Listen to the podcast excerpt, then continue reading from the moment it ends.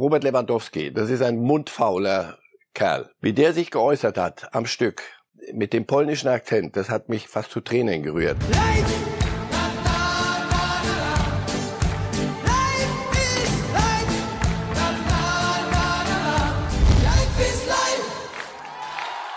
Guten Morgen und herzlich willkommen bei Reif ist live. Auch hier werden wir sprechen über die Folgen von Putins Krieg bezogen auf die Sportwelt und später in der Sendung dann alles zum Fußball rund um die internationalen Ligen, um das Duell Klopp gegen Tuchel und die Krise bei Borussia Dortmund mit Trainer Rose im Mittelpunkt. Jetzt freue ich mich zunächst zu begrüßen, hier bei uns im Studio wie immer Marcel Reif. Guten Morgen, Herr Reif. Guten Morgen. Herr Reif, fangen wir mit dem Thema an, was natürlich die Weltnachrichtenlage zu Recht dominiert aktuell. Putins Angriffskrieg auf die Ukraine. Zunächst an Sie persönlich die Frage. Sie sind 1949 geboren, sind 72 Jahre alt, haben aus der Perspektive eines Vaters, eines politischen Journalisten verschiedenste Krisen in der Welt, in Ihrem Leben erlebt. Wie ist Ihre Sicht auf das, was wir da gerade in der Ukraine erleben? Wie besorgt sind Sie? Krisen waren immer weit genug weg um das Gefühl zu haben, ja, interessante Nachrichtenlage. Oder du hast Bilder gesehen, die dich sofort tief berührt haben. Und dann hast du versucht nachzuvollziehen, was also meine Eltern zum Beispiel erlebt haben. Mein Vater kommt aus Lviv, aus der Gegend von Lemberg, Lviv, Grenzgebiet Polen, Ukraine. Seine ganze Familie stammt daher. Also habe ich eine Beziehung. Aber kann ich das Ausmaß erkennen, kann ich es nachfühlen. Nein, ich kann nur fassungslos davor sein, wie wohlig es uns ging in Europa über die Jahre. Alle, deswegen nochmal, alle Krisen waren immer weit genug weg, um zu sagen, ja, ah, aber das hatte ich nicht erreicht oder das hatte ich gar nicht erreichen können. Und jetzt sagst du zwei, zweieinhalb Stunden Flugzeit Kiew. Ich war mit den Bayern, glaube ich, mit Dortmund auch mal, ich vier, fünf Mal in, Kiew, bei Dynamo Kiew, als sie noch eine, als da noch Fußball gespielt wurde. Und ich war bei dem Champions League Finale, das Real gegen, gegen Liverpool gewonnen hat. Das ist eine, eine tolle Stadt, eine wunderschöne Stadt mit einer Historie, mit Altbauten, mit modernen Bauten, mit, mit einer jungen Bevölkerung, die, die eine Lebenslust ausgestrahlt hat. Und heute guckst du dieselben Straßen und guckst so aus so einer, wieder in so einer Kamera fest eingesetzt. Und du denkst, also ich krieg das nicht, nicht in den Kopf rein und das ist vielleicht auch gut so. Krieg als Mittel oder als, als Nachrichtenlage dachte, das wäre das Vorrecht meines, meiner Eltern, meines Vaters gewesen. Und die haben uns eine Welt hinterlassen mit all dem, was sie dafür erleiden mussten und, und durchgemacht haben, wo uns das allen erspart bleibt. Und heute hast du es vor der Haustür. Zweieinhalb Stunden, was? Zweieinhalb Stunden fliegen wir nach Kiel. Wie beeindruckt sind Sie von Vitali Klitschko in diesen Tagen? Sehr, weil viele sagten ja, ja, komm, mit der Prominenz, äh, Bürgermeister von, von Kiew, gut, also das hätten auch andere mit sicher einen Apparat haben, der ihm die Arbeit da abnimmt und er ist da so eine Galionsfigur. Nein, aber, aber wünscht man das irgendjemandem, dass er, dass er bestätigt wird durch den Krieg? So, das ist Wahnsinn. Auch Zelensky, auch der, der war ja ein, ein Schauspieler, ein Komiker, und zwar Komiker jetzt wirklich im, nicht irgendwie mit einem Unterton. So, und diese Menschen müssen heute ein Land gegen einen Krieg führen, den du eigentlich nicht gewinnen kannst, gegen eine, eine solche Übermacht. Und wie sie das machen, gut, aber weil ich habe da Mühe, dann zu sagen, ich, ich bewundere die oder, oder das ist mir zu, zu alles noch zu billig, weil es nochmal, das, das Ausmaß kann ich nicht, selbst mit 72 Jahren. Mir fehlt, mir fehlen Bezugsgrößen, Gott sei Dank. Dafür bin ich dankbar. Aber dass das jetzt passiert und mitten in Europa, äh, wir haben uns doch immer eingebildet, wir haben es geschafft hier. Hier hat man was gelernt aus der Geschichte. Aber dann wirst du eine schlechte belehrt. Jetzt ist die große Frage für uns auch in dieser Sendung, wie geht der Sport um mit Putins Krieg. Es gab verschiedenste Reaktionen in der vergangenen Woche, unter anderem das Champions League Finale wird nicht in St. Petersburg stattfinden. Die Formel 1 hat klar gemacht, dass sie nicht in äh, Sochi äh, fahren wird. Ich würde gerne einmal mit dem Thema Schalke 04 anfangen. Seit rund 15 Jahren äh, bekommen sie Geld von Gazprom und haben jetzt in der letzten Woche entschieden, zunächst ohne den Sponsorenaufdruck auf der Brust aufzulaufen, sondern stattdessen dort Groß Schalke 04 stehen zu lassen. Aus Ihrer Sicht eine angemessene Reaktion? Eine schnelle und eine angemessene Situation. Und sie mussten auch nicht getragen werden oder getrieben werden. Ich weiß, ihr habt das sehr bald auf der, auf der Sportseite gehabt, in der Richtung Gazprom. Aber sie haben, sie haben selber sehr schnell reagiert. Also da, da gibt's nichts dran rumzukritzeln, da geht's nicht um Sekundenbruchteile, waren die, waren die freiwillig oder hat man, musste man ihnen aufs Pferd helfen. Nein, das war, das ist angemessen, natürlich. Aber wenn Sie dieser ganze Gazprom-Deal, Gazprom ist ein äh, Ölkonzern und die, die als der, der Vertrag geschlossen wurde, haben viele in der Bundesliga gesagt, so clever hätten wir auch mal sein können, aber wir hatten die Kontakte nicht. Deswegen Gibt es da ein Zurück zu Gazprom aus Schalker Sicht für Sie oder muss man jetzt auch so konsequent sein und sagen, da ist eben durch Putin diese Linie überschritten worden und es ist auch nicht damit getan, jetzt für drei oder vier Wochen das Trikot zu ändern, sondern Schalke muss jetzt auch, um da Glaubwürdigkeit zu erhalten, sagen, nein, wir suchen jetzt einen neuen Partner und versuchen aus diesem Vertrag rauszukommen. Deswegen sagte ich so, Gazprom. Also Russland ist Russland und hat den, ist seinen eigenen Weg gegangen mit Putin die erst, das erste Jahrzehnt. Und habe ich ein bisschen Mühe, wenn man dann so sagt, Gazprom, mit den Russen darfst du gar keine Geschäfte machen, weil Russland ist kein, kein Musterstaat, keine Musterdemokratie. Also Putin war für viele und nicht nur für Herrn Schröder. Ein guter Verhandlungspartner, mit dem man, auch mit Russen, mit dem man Geschäfte gemacht hat.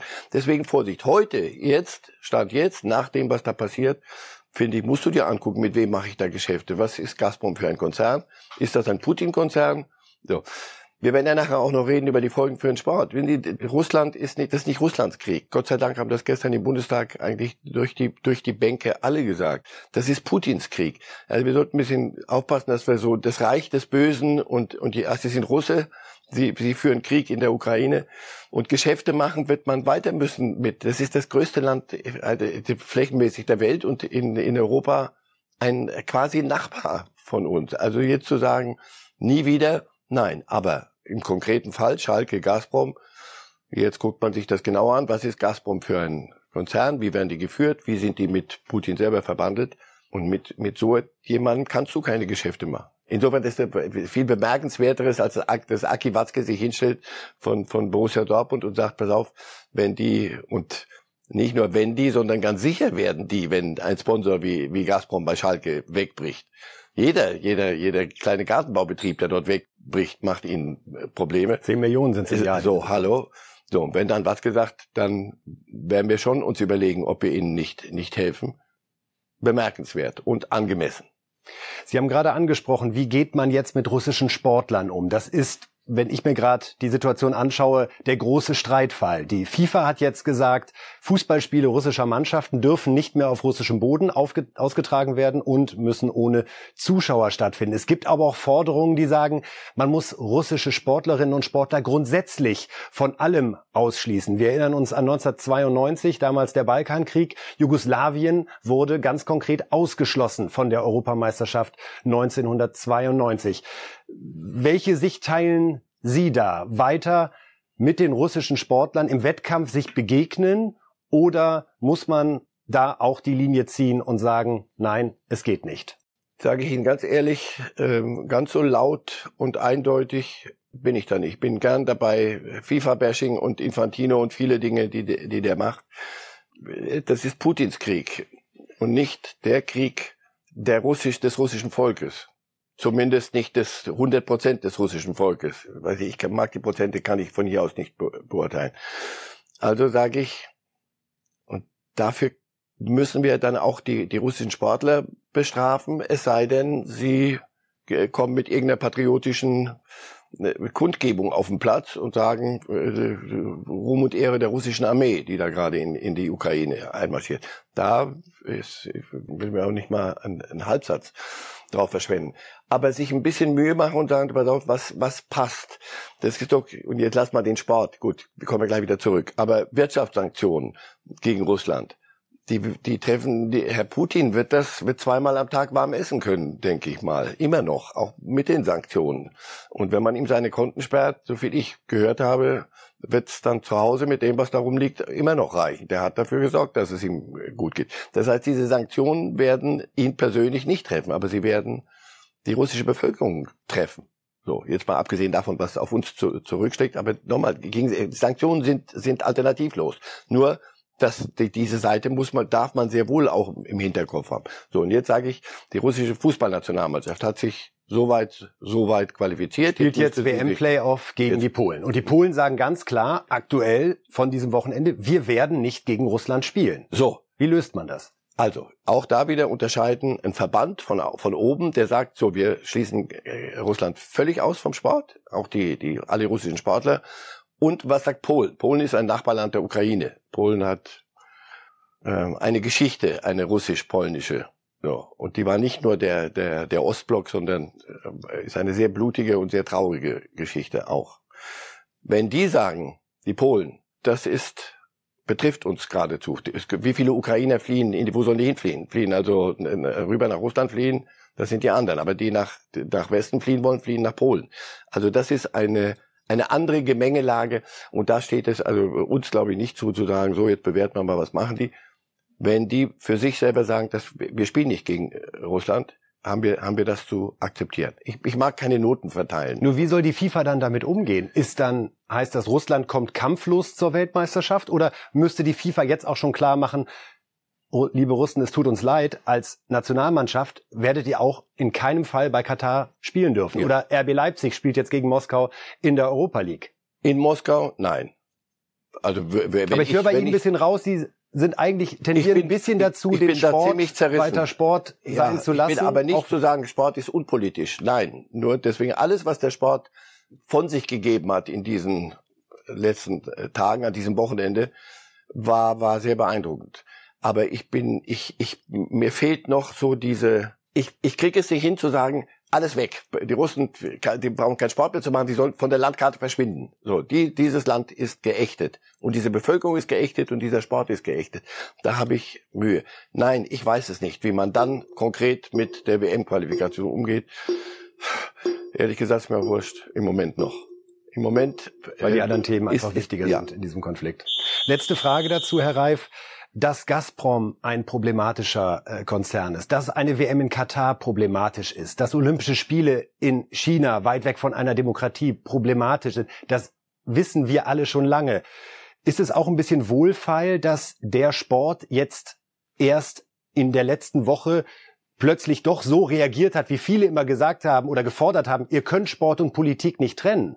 Kann das auch ein Wendepunkt sein für die Zukunft, dass man sich doch ob man ein Verein ist und sich überlegt, wo kommt mein Geld her, ob man eine Organisation ist, die überlegt, wo lassen wir eine Veranstaltung stattfinden, dass möglicherweise, so schlimm das ist aufgrund dieses Anlasses, aber vielleicht sogar einiges besser läuft in Zukunft, weil man doch anders sensibilisiert ist? Gut, wenn es was Gutes hat, ja, sehr gern. Äh, also, wenn Manchmal braucht es ja den einen ja, sehr klar. konkreten, schmerzhaften ja, Auslöser, ja, damit Dinge sich ändern. Wenn ein, wenn Oslo die Bevölkerung abstimmt und sagt, nein, wir wollen keine Olympischen Spiele, so wie Olympische Spiele heute verlangt werden, mit dem Gigantismus, mit dem, was das kostet, mit dem, was es verlangt, nicht mit uns, Oslo. Also das, das Wintersportbegeisterste Örtchen dieser Welt. Naja gut, wenn, wenn ihr nicht wollt, dann gehen wir halt nach Sochi. Die, die wollen unbedingt, ist aber ein Badeort, macht ja nichts. Oder wir gehen nach Peking, in den Wintersportort Peking. Aha, gut. Peking da waren die Sommerspiele auch. So, also absurder geht's, geht's ja gar nicht. Der Sport wird sich überlegen müssen, ob er sich nicht irgendwo hin in solche, in, so, in diese, in diese Sackgassen reingetrieben hat. WM Katar, wir machen euch, wir bauen euch 20 Stadien, wenn ihr wollt. Na, vielleicht mehr sind acht Stadien auch mal ausreichend und dann kannst du auch woanders spielen. Und die müssen nicht für 100.000 sein und dann nie wieder in Johannesburg gefüllt werden oder andere Stadien, die da rumstehen und in Brasilien, sondern du pass auf, lass es uns doch alles wieder runterdampfen. Möglicherweise weitet sich dann das Spektrum derer, die, die es gerne machen und die es gern machen würden, aus. Und man muss dann nicht nach Sochi Winterspiele kaufen lassen oder Katar eine WM kaufen lassen. Ach so, im Sommer geht's nicht. Na gut, dann spielen wir im Winter. Da hat der Sport vieles entweder sich schön gerechnet oder ist übergeschnappt, verrückt geworden in, in seinem Gigantismus. Ja, soweit also in der Sendung Reif ist live zur aktuellen Krise in der Ukraine, dem Angriffskrieg von Putin. Sobald es aktuelle Neuigkeiten gibt, werden wir natürlich unser Programm hier auch jederzeit unterbrechen und Sie weiter informieren. Und Sie versprechen mir, wenn wir jetzt über Rose und Terzic sprechen, sagen wir nicht, kein, nicht mehr das Wort Krise. Sport ist immer Probleme. schwer mit den Relationen. Genau. Ja, und trotzdem finde ich es auch richtig, dass man ernsthaft über Aber die Fußballspiele spricht, die ja. an diesem Wochenende Lassen stattfinden. Lassen Sie mich noch sagen, gest, äh, am Samstag, also wie wenn Robert Lewandowski, das ist ein mundfauler Kerl, Der, bis der mal drei Sätze in die Kamera sagt, musst du ihn hinschleppen. Wie der sich geäußert hat am Stück, mit dem polnischen Akzent, das hat mich fast zu Tränen gerührt, weil jeden, äh, jedes Wörtchen habe ich dem abgekauft. Also die, die Sportler und auch die, die, die vor dem Spiel da standen, Dreierkette, Viererkette und wir müssen verschieben und wir müssen die Räume und die Box to Box. Für so eine Minute, anderthalb standen die da und ich habe jedem das angesehen, dass sie spüren, was, was auf dieser Welt passiert und dass möglicherweise die Dreierkette jetzt gleich furchtbar wichtig wird, aber für einen Moment innehalten. Gut, für irgendwas gut muss es ja sein, wie gesagt. Ja, wir reden jetzt über die Situation bei Borussia Dortmund. Nach dem 1 zu 1 in Augsburg ist die Lage natürlich angespannt. Kurz zuvor das Aus in der Europa League bei Glasgow Rangers, DFB-Pokal auch schon ausgeschieden gegen St. Pauli und das Champions League aus in der Vorrunde ist uns auch noch allen in Erinnerung damals gegen Sporting Lissabon und Ajax Amsterdam. Ja, wie ist die Situation jetzt für den Trainer? Wie ist die Lage für Rose? Unser Kollege Sebastian Kohlsberger hat ihn in der Pressekonferenz nach diesem 1 zu 1 in Augsburg gefragt, ob er noch die Rückendeckung der BVB-Bosse spürt. Wenn ich jetzt auf die Frage antworte, dann, äh, dann gebe ich ja schon wieder Material. Also du hast ja wahrscheinlich eine Idee, ähm, äh, wie du darüber denkst. Ähm, äh, also verschriftliche deine Idee. Heute haben ein paar Fans hier Rose rausgerufen. Keine an angenehme Situation für einen, äh, für einen Fußballtrainer. Äh, aber ähm, äh, ich kann die Situation ganz anständig einschätzen, glaube ich. Wir sind alle sehr, sehr enttäuscht ähm, äh, über unser Abschneiden in, in jedem Pokalwettbewerb. Ähm, in der Bundesliga sind wir Tabellenzweiter wenn wir irgendwo Champions League, ähm, Pokal äh, oder Europa League ähm, die nächste Runde erreicht hätten, würden wir jetzt hier vielleicht über andere Dinge reden. Im Fußballsport sind äh, sind die Dinge oft so nah beieinander ähm, äh, und um andere Sachen äh, mache ich mir im Moment keine keine großen Gedanken, sondern ich arbeite mit den Jungs. Ähm, äh, wir versuchen jetzt ähm, das Maximum rauszuholen aus aus der Saison, aber coole Frage. Ja, Marco Rose angesprochen auf äh, mögliche Rückendeckungsprobleme mit den BVB-Bossen. Herr Reif, er sagt es ja ehrlich gesagt selber, wenn wir jetzt in einem der Wettbewerbe noch dabei wären, würden wir über andere Themen sprechen. Mag sein, aber Sie sind Bei es halt bin nicht. Ich, bin ich schon raus aus dem Satz. Konjunktiv hat, hat noch nicht einen Punkt gewonnen im, im Leben. Also insofern nein, wir, wir sind aber raus. Und zwar nicht mit Applaus, das kann es ja geben, gegen was weiß ich was für super Gegner. Zum Beispiel vergangene Champions League-Saison gegen Manchester City hat BVB zwei großartige Spiele geliefert. Und alle Menschen stehen da und die gehst, gehst zur Südtribüne und die beklatschen dich. Jetzt ähm, sagen sie, was ist das? Aber ja, sie sind immer noch Tabellenzweiter, insofern die werden 13 Niederlagen in dieser Saison, 59 Gegentore, dreimal rausgeflogen in einem KO-Wettbewerb.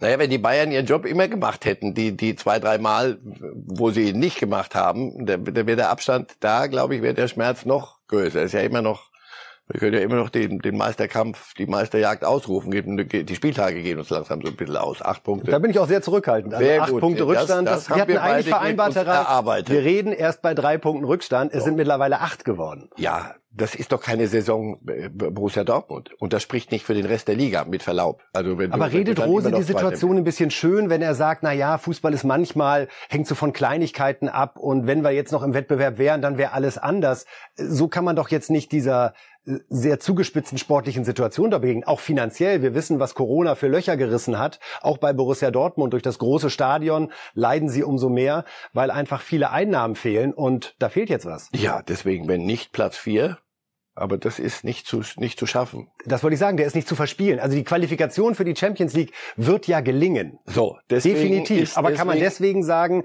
das war eine gute Saison Nein, und alles geht so weiter? Will? Nein, also das, das macht er, glaube ich, auch nicht. Er, er sagt, ich mache mir keine großen Gedanken aber kleine, natürlich machst du dir kleine Gedanken, weil du guckst natürlich auch, wie die Mannschaft dann reagiert, wie die hören ja auch alle. Was, was kommt so von unserer Führung? Ist das noch, das ist doch keine, keine Situation, in der man entspannt seinen Trainerjob macht.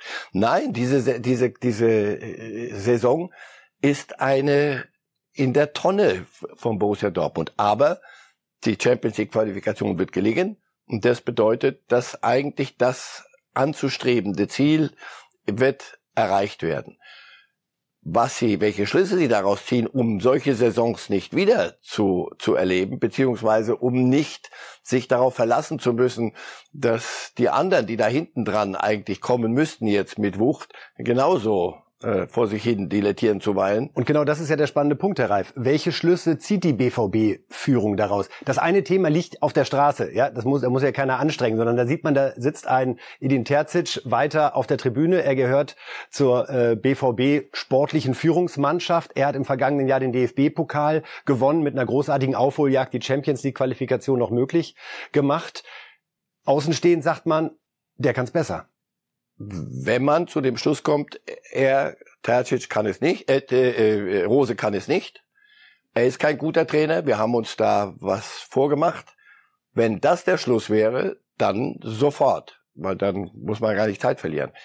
Rose hat aber was auf der Uhr, kann was nachweisen. Die Frage ist, hat er sich blenden lassen? Hat er gesagt, das kriege ich hin mit diesem Kader, so wie er ist. Ich, er ist ja nicht irgendwo hingekommen in irgendeine Liga, die er nicht kannte, weil ihn jemand mit Geld zugeschmissen hat oder sonst was, sondern er ist zu Borussia Dortmund gegangen und der Kader ist nachzulesen, jeder vor Beginn der Saison. Offensichtlich. Aber der muss ja für St. Pauli im DFB-Pokal reichen, bei allem Respekt. Ja, und auch für die Glasgow Rangers. Also, es ist und auch für Lissabon diese, diesen Kader. Und da, sicher, das ist ein komplexes Ding. Also die Qualität des Kaders reicht nicht. Hast du gestern gesehen. Die Qualität für Spitzenmannschaft reicht an, an manchen Positionen nicht. Wenn dann die Falschen noch verletzt werden, dann hast du in, in Dortmund ein Problem. Das ist das, das eine. Und das zweite ist, für die, wenn es Einstellungs- und Mentalitäts- und der ganze Dortmunder Kappeskram, wenn es, wenn es daran liegt, dafür ist Herr Rose zuständig. Das kann ihm niemand wegnehmen. Das muss er muss er. Also das ist der Job eines Trainers, aus dem, was da ist, und sei es noch so beschränkt in manchen Ecken, das Maximum rauszuholen. Ist ihm das gelungen?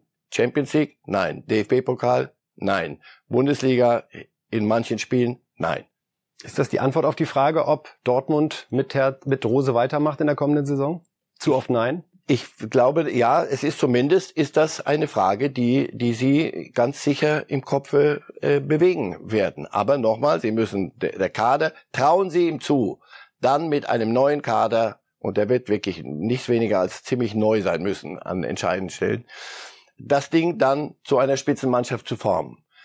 Da werden aber auch die nächsten Wochen noch. Ich glaube nicht, dass sie vor Saisonschluss, der, nochmal, der Platz zwei wird behalten, deswegen gibt's die, gibt's diesen Puffer. Das wird nicht passieren.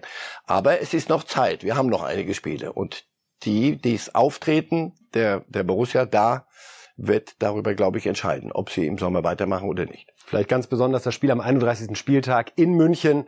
Da haben die Bayern ja in den letzten Jahren nie was holen können. Also, wir behalten Borussia Dortmund die, natürlich im Bayern schon. Blick, das durchaus sehr brecht.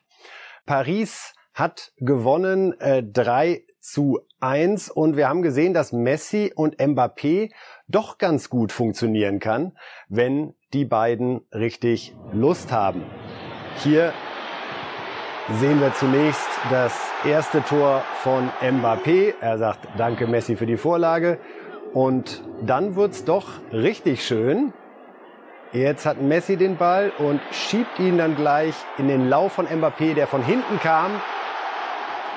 Das war wieder so ein bisschen Messi, wie wir ihn kennen und Ach, auch schätzen gelernt haben. Er kann doch Fußball spielen, wie Reif gerade feststellt. Und dann diese Flanke von Mbappé mit dem Außenriss unfassbar auf Pereira, aber holla die Waldfee, oder Herr Reif? Mbappé, der ist jetzt gerade als Schnäppchen zu haben, glaube ich, für, für, für Real Madrid. Irgendwas also, passiert da gerade bei Paris. Wir haben das schon angesprochen nach dem Champions League äh, 1 zu 0 gegen Real Madrid. Das ist, äh, als wenn die jetzt so ein bisschen die Welle kriegen. Möglicherweise haben äh, alle Beteiligten begriffen, du pass auf, das ist nicht nur das, was uns ständig vorgeworfen wird, die Harlem Globetrotters, das war AS Saint-Etienne, ein Abstiegskandidat. Also deswegen... Ein bisschen runter mit dem Mal ein bisschen runter mit die jungen Pferde aber dass die Fußball spielen können. Es sah halt aus, als hätten sie Spaß. Und das war was, was man bei Paris lange Zeit nicht so wahrgenommen und hat. Nein, sie wollten schon nur Spaß haben. Und wenn etwas nicht sofort ging oder ab, abgewinkt, hattest du das Gefühl, das ist fragil. Das funktioniert nicht, weil die sich das auch neiden. Und Neid bringt keinen Spaß. So, jetzt siehst du, Mbappé wird gehen mit großer Wahrscheinlichkeit. Messi hat festgestellt, du pass auf, kann sein, dass ich meine meine Legende selber zerstöre, wenn ich wenn ich hier nur der Spaziergänger von vom Park von Versailles bin und gehe nur ein bisschen spazieren auf dem Platz. Dass die, dass die kicken können, ist, glaube ich, nicht unsere Erfindung gerade. Okay, aber Ihr Hinweis ist angekommen. Paris, nochmal, mit dem musst du rechnen, wenn sie das so hinkriegen wie gegen Real, auch defensiv, dann aufpassen. Wird ein hochspannendes Rückspiel. Wir wollen nach Italien gucken, was äh, Juve gemacht hat. Dort ist man ja im Vlaovic-Rausch. Er kam im, jetzt im Januar für 82 Millionen von Florenz und äh, ja, zeigt, warum Juve ihn geholt hat. Äh, zweimal trifft er hier zunächst äh, Keen das erste Tor für Juve und dann kommt die Vlahovic-Show. Hier sein erstes Ding, der 22-jährige Serbe.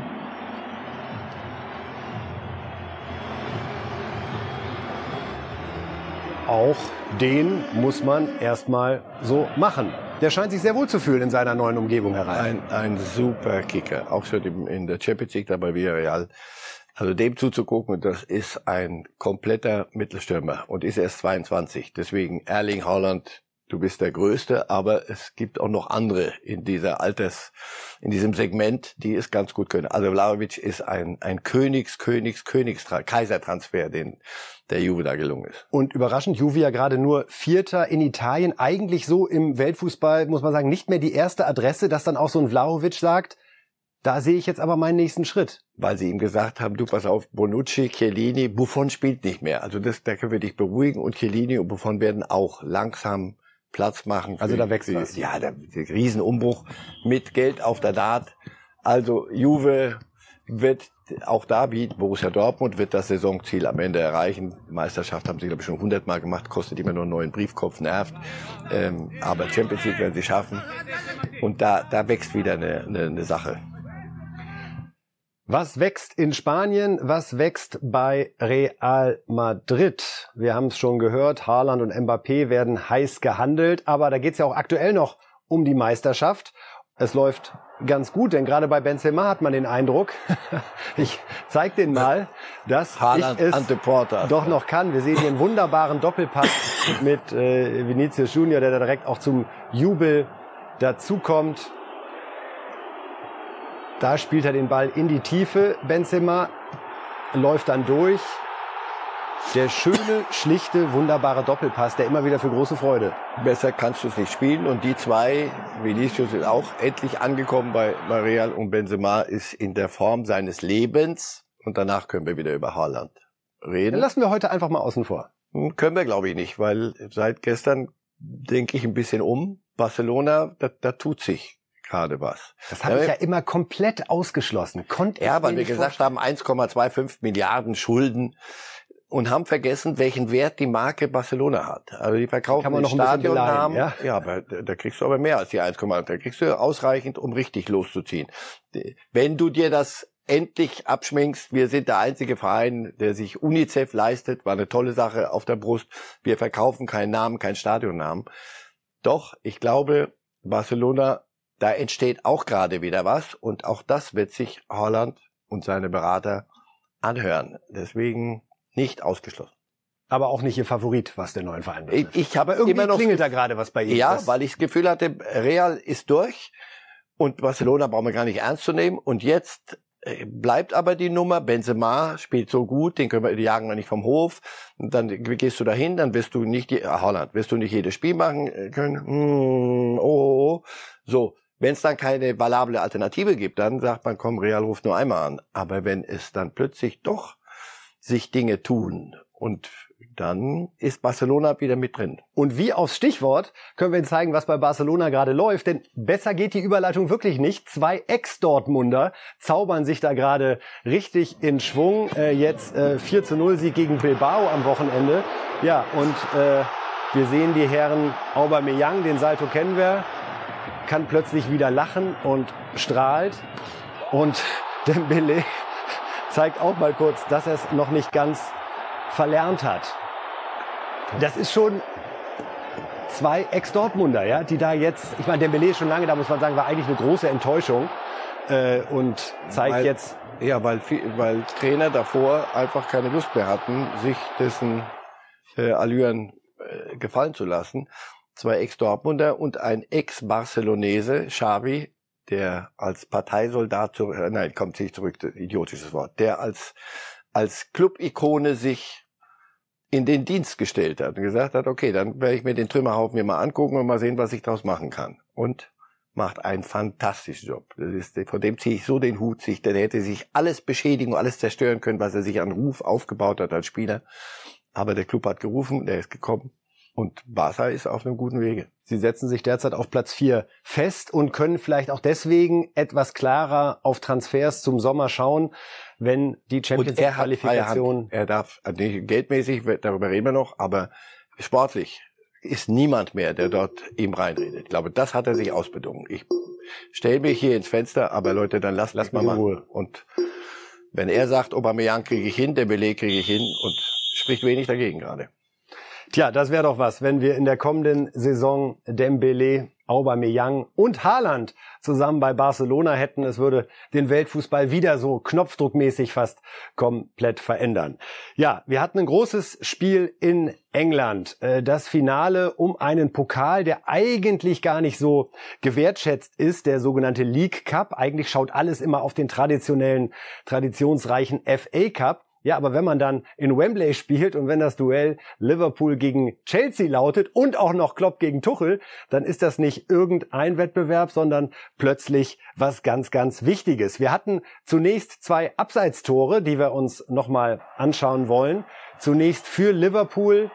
Van Dijk trifft dort, hat aber beim Freistoß aus einer Abseitssituation heraus da sein Gegenspieler geblockt und insofern wurde das Tor nicht gegeben. Und dann Lukaku, der hier, man sieht sofort, mit der Fußspitze im Abseits war, äh, trotzdem noch vollstreckt, weil die Entscheidung dann erst eben später kam. Da sehen wir es. Eine dieser Zentimeterentscheidungen, die manche fluchen lassen, aber ehrlich gesagt aus meiner Sicht genau deswegen haben wir den äh, VAR eingeführt, denn Abseits, großer Satz, ist natürlich Abseits erreift. Da ja. dulden Sie auch keinen Widerspruch. Nein. So, und dann beginnt die eigentliche Geschichte des Spiels, denn Thomas Tuchel macht das, was in den letzten Jahren so ein bisschen in Mode gekommen ist hier und da. Er wechselt fürs Elfmeterschießen Kepa Arrizabalaga, wunderbarer Name, für Mondi ein. Und ganz am Ende, nachdem alle getroffen haben, hier zunächst der Liverpool Elver und dann ist es ausgerechnet der eingewechselte Torwart, der den ersten Elfmeter verschießt. Es war der 22. in diesem atemberaubenden Elfmeterschießen. Und wir sehen hier an der Freude bei Liverpool, dass das was ganz Besonderes gewesen ist. Ja, Herr Reif, es war ein Elfmeterschießen, wie ich es lange nicht gesehen habe. Also die 20 Feldspieler haben alle mit einer Sicherheit verwandelt. Unglaublich. Und nach 120 Minuten. Nach 120 Minuten. Und 400 Spielen schon in den... Oh. Äh, und dann kommt es tatsächlich auf die beiden Torhüter an und äh, wie es dann der Sport äh, auch manchmal möglich macht, die Geschichte des Spiels ist dann eben der Eingewechselte, der ausgerechnet scheitert. Der, der Kepa tut mir leid, weil der war mal der teuerste Torhüter der Welt. Ich glaube, ist er immer noch. Bin mir nicht sicher. Immer so um 80 Millionen. Ich weiß nicht, wer den geholt hat zu, zu, zu Chelsea. Also das war die große Nummer. Das, nach Tschech haben wir endlich wieder den besten jungen Torhüter aus San Sebastian haben wir den geholt. Und das ging zunehmend schief. Machte dann Fehler, der, der nächste Trainer hat noch weniger auf ihn gebaut. Und Tuchel holt ihn jetzt so ein bisschen aus der Versenkung raus. Mendy ist ein, ein super Goalie, also deswegen, er ist Nummer zwei, aber er fügt sich da, benimmt sich anständig. Und jetzt durfte er ran. Frage ist, Tuchel ist ja ein großer Bewunderer von, von Guardiola, das ist ja nichts Neues. Und wir wissen, Guardiola neigt dann dazu, zuweilen das Ganze zu verkopfen am Ende. So. Und dann fragst du dich, sag mal, braucht's das jetzt wirklich? Ist der der bessere Schütze? Weil wie schlecht muss man die schießen, wenn und der, der kann gerade gut Spiele öffnen. Also so, er was willst ja im, du da machen? Er hat es ja im europäischen Supercup äh, ja. im vergangenen Jahr genauso gemacht. Da ging es gut.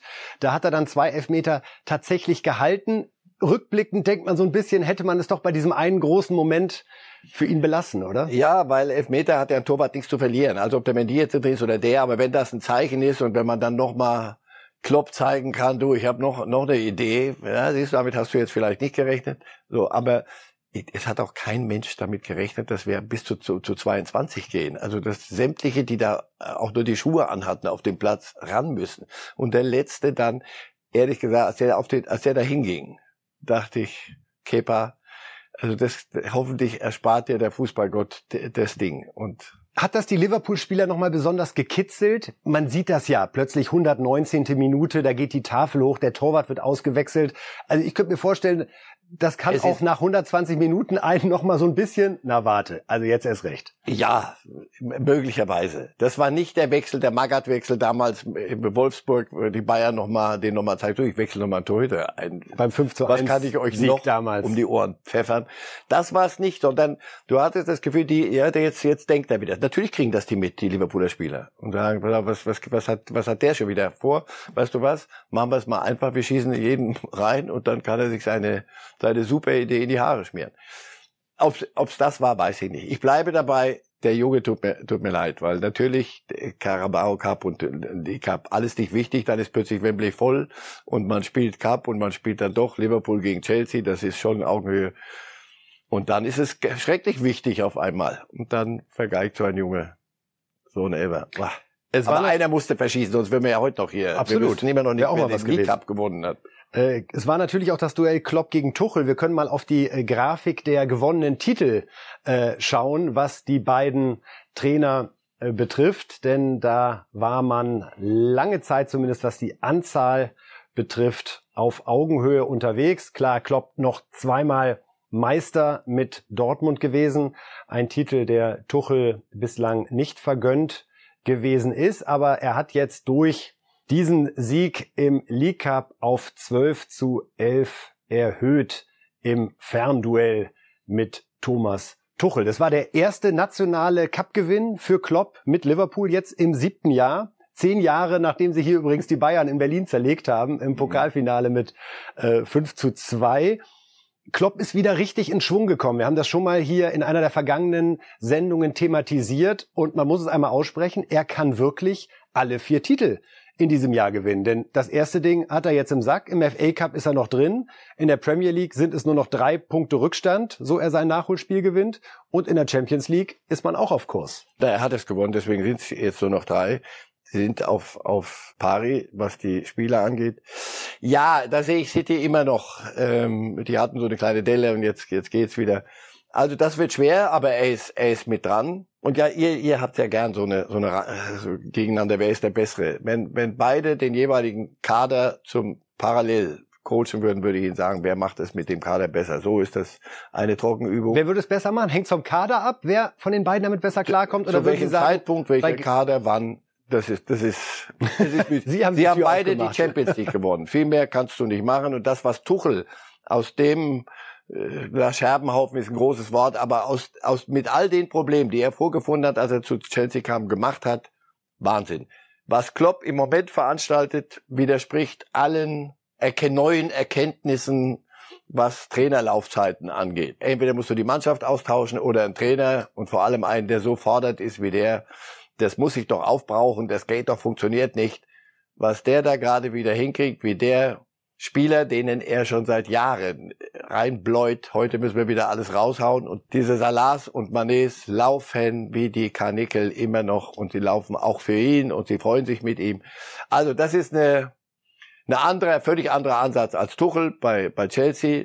Es ist bewundernswert. Also was die beiden da liefern, und gestern war ja wieder im Wembley wieder ein deutsches, kleines deutsches Endspiel. Das haben die Engländer besonders gern. Nehmen wir ja gerne mit, muss man immer ja, noch wieder in aller Lässigkeit die anmerken. besonders oder? gern, wenn sich da Deutsche an der, da tummeln. Aber das ist, da ist nichts wegzunehmen. Die zwei machen einen super Job. Ja, Lukaku gestern äh, gespielt, dieses äh, Abseitstor erzielt, hat auch seine Elfmeter verwandelt. Da finde ich, hat man immer noch den Eindruck, das geht nicht über die Saison hinaus gut mit Tuchel und Lukaku. Da hat es an so vielen Stellen schon geknirscht in diesen jetzt mal gerade acht Monaten, die die beiden zusammenarbeiten. Können Sie sich auch gut vorstellen, dass es da tatsächlich zum Verkauf im Sommer schon wieder kommt von Lukaku? Wir wissen ja nicht, wer, wer jetzt verkaufen wird bei Chelsea. Wer, wer ist da am Ruder? Abramovic hat ja, und da sind wir wieder beim alten Thema. Aber können Sie dazu trotzdem noch kurz was sagen, Herr Reis? Finde ich wichtig, der Hinweis mit Abramovic und Chelsea. Er hat jetzt die ja, Führung des Vereins an eine Stiftung übergeben, die von Leuten geführt wird, die natürlich seine Vertrauensleute sind. Ist das eine, Scheinaktion, um ein bisschen Ruhe zu haben? Oder glauben Sie, Abramovic wird sich wirklich vom FC Chelsea komplett zurückziehen? Kann ich nicht bewerten. Kann ich, da fehlen mir wirklich das, das Fachwissen und das Detailwissen. Da mein erster Eindruck ist, er ist etwas zuvor gekommen, was Boris Johnson mit großer Werbe betreibt jetzt. Äh, zu Recht Sanktionen gegen Russland und Oligarchen müssen wir Konten sperren. Und da hat Abramovic, glaube ich, einen, einen Schritt gemacht, bevor ein anderer auf ihn zukommt. Aber was, wie das am Ende aussieht, lass uns das abwarten. Aber Lukaku, das wird nicht daran scheitern, dass äh, die beiden nicht miteinander können, sondern kann Lukaku das bringen, was sich Chelsea und Tuchel von ihm versprochen hat. Gestern gab es Ansätze, wenn er das nicht hinkriegt, wird Tuchel lässt ihn ja spielen gestern. Und nicht, weil ihm langweilig ist, sondern weil er da was sieht. Wenn er das nicht hinkriegt, wird man sich trennen, glaube ich schon. Jetzt geht's in die zweite Liga, noch zweite Liga äh, aus äh, hoffentlich Sicht von äh, Werder und HSV, denn beide wollen ja nach oben kommen. War ein großartiges Nordderby gestern für jeden, der gerne Fußball guckt. Am Ende jubeln die Bremer, gewinnen mit 3 zu 2 und ähm, ja, die Werder-Fans feiern ihren Stürmer Dux, der doppelt getroffen hat beim HSV mit der Fußballhymne, muss man mittlerweile schon sagen. In dem Fall Dukes is on fire. Es war ja Will Gregg, der Nordire, der dieses Lied geprägt hat, jetzt adaptiert worden. Ja, bei Werder, Herr Reif, da hat man den Eindruck, war doch alles ganz einfach. Man musste nur den Ole Werner holen und äh, schon läuft es. Acht Siege und ein Unentschieden, seit er übernommen hat. Fünf Auswärtssiege in Serie, das hat selbst, und das sagt alles über seine Leistung, Otto Rehagel in äh, 15 Jahren Werder Bremen nicht geschafft. Da steht alles auf Aufstieg? Ja, und wenn man diese Bilder sieht, siehst du, wie weh zweite Liga tut einem Club wie Werder Bremen. Und wenn der Zipfel erwischt ist, augenscheinlich da wieder zurück dahin, wo man hingehört, Werder, dann siehst du ja, wie, wie Menschen reagieren, die Mannschaft und, und das Umfeld. Ja, die haben diesen Flow jetzt. Naja, was ist passiert? Sie haben Ole Werner geholt, der macht es richtig. Sie haben Herr Duxch und Herr Füllkrug, waren, haben, glaube ich, nicht die Bundesliga, die erste Liga gerockt in den letzten Jahren. Dafür ist Werder auch hart kritisiert worden. So, was holt ihr? Ihr holt nur noch auf dem Grabbeltisch mit, Entschuldigung, mit Verlaub, ähm, ihr könnt euch, das ist, das ist eure Idee, so wollt ihr in die erste Liga zurück? Antwort ja. Indem wir zweite Liga spielen erstmal. Und mit denen, die es können. Duxch 15 Tore, Füllkrug 11, das ist so. die Basis. Aktuell. Und das ähnlich ist es beim HSV. Trotz der Niederlage sehe ich die immer noch auf auf dem guten Wege. Schalke, das ist nicht mehr der Kader mit irgendwelchen äh, angehenden äh, Weltfußballern, sondern lass uns zweite Liga spielen. Das ist eine, eine fürchterlich banale Erkenntnis.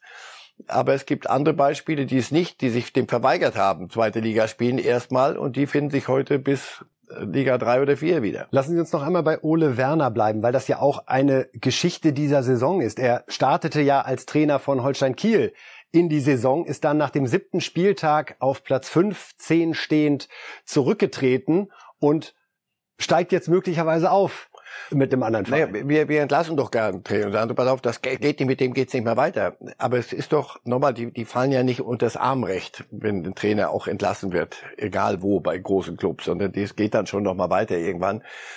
Ole Werner hat selber gesagt, ich bin nicht gut genug für das, was hier, Kiel, was hier verlangt wird. Und deswegen, dazu hänge ich zu sehr an diesem Club, als dass ich hier weiter etwas zu zwingen versuche, was offenbar in die Grütze geht. Und so habe ich es verstanden. Wenn es andere Gründe gab, wissen die Kieler besser. Aber so habe ich es verstanden und dann ist einer weg. Mir fällt kein einziges Zitat von, von Ole Werner in den letzten Wochen ein. Also irgendwas, wo ich sage, so jetzt, jetzt geht's aber Richtung erste Liga, jetzt müssen wir das, so irgendwelche Lautsprecherei, nichts. Macht einfach seinen Job. Macht er seinen Job. Werder macht den Job und ja, das ist, ist der Weg. Das war, da hat sich was gefunden und das, das ist normal. Das ist dieses Ding. Es gibt Trainer, die zu einem Zeitpunkt X an einem Platz Y überhaupt nicht funktionieren.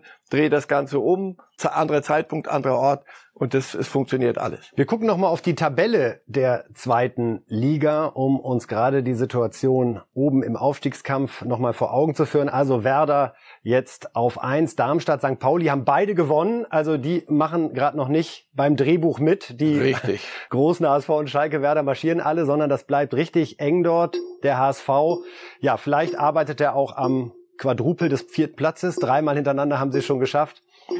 Was ist Ihr Gefühl, Herr Reif? Äh, steigt der HSV eher auf oder gewinnt er den DFB-Pokal? Denn wir haben diese Woche Viertelfinale. Der HSV zu Hause gegen Karlsruhe.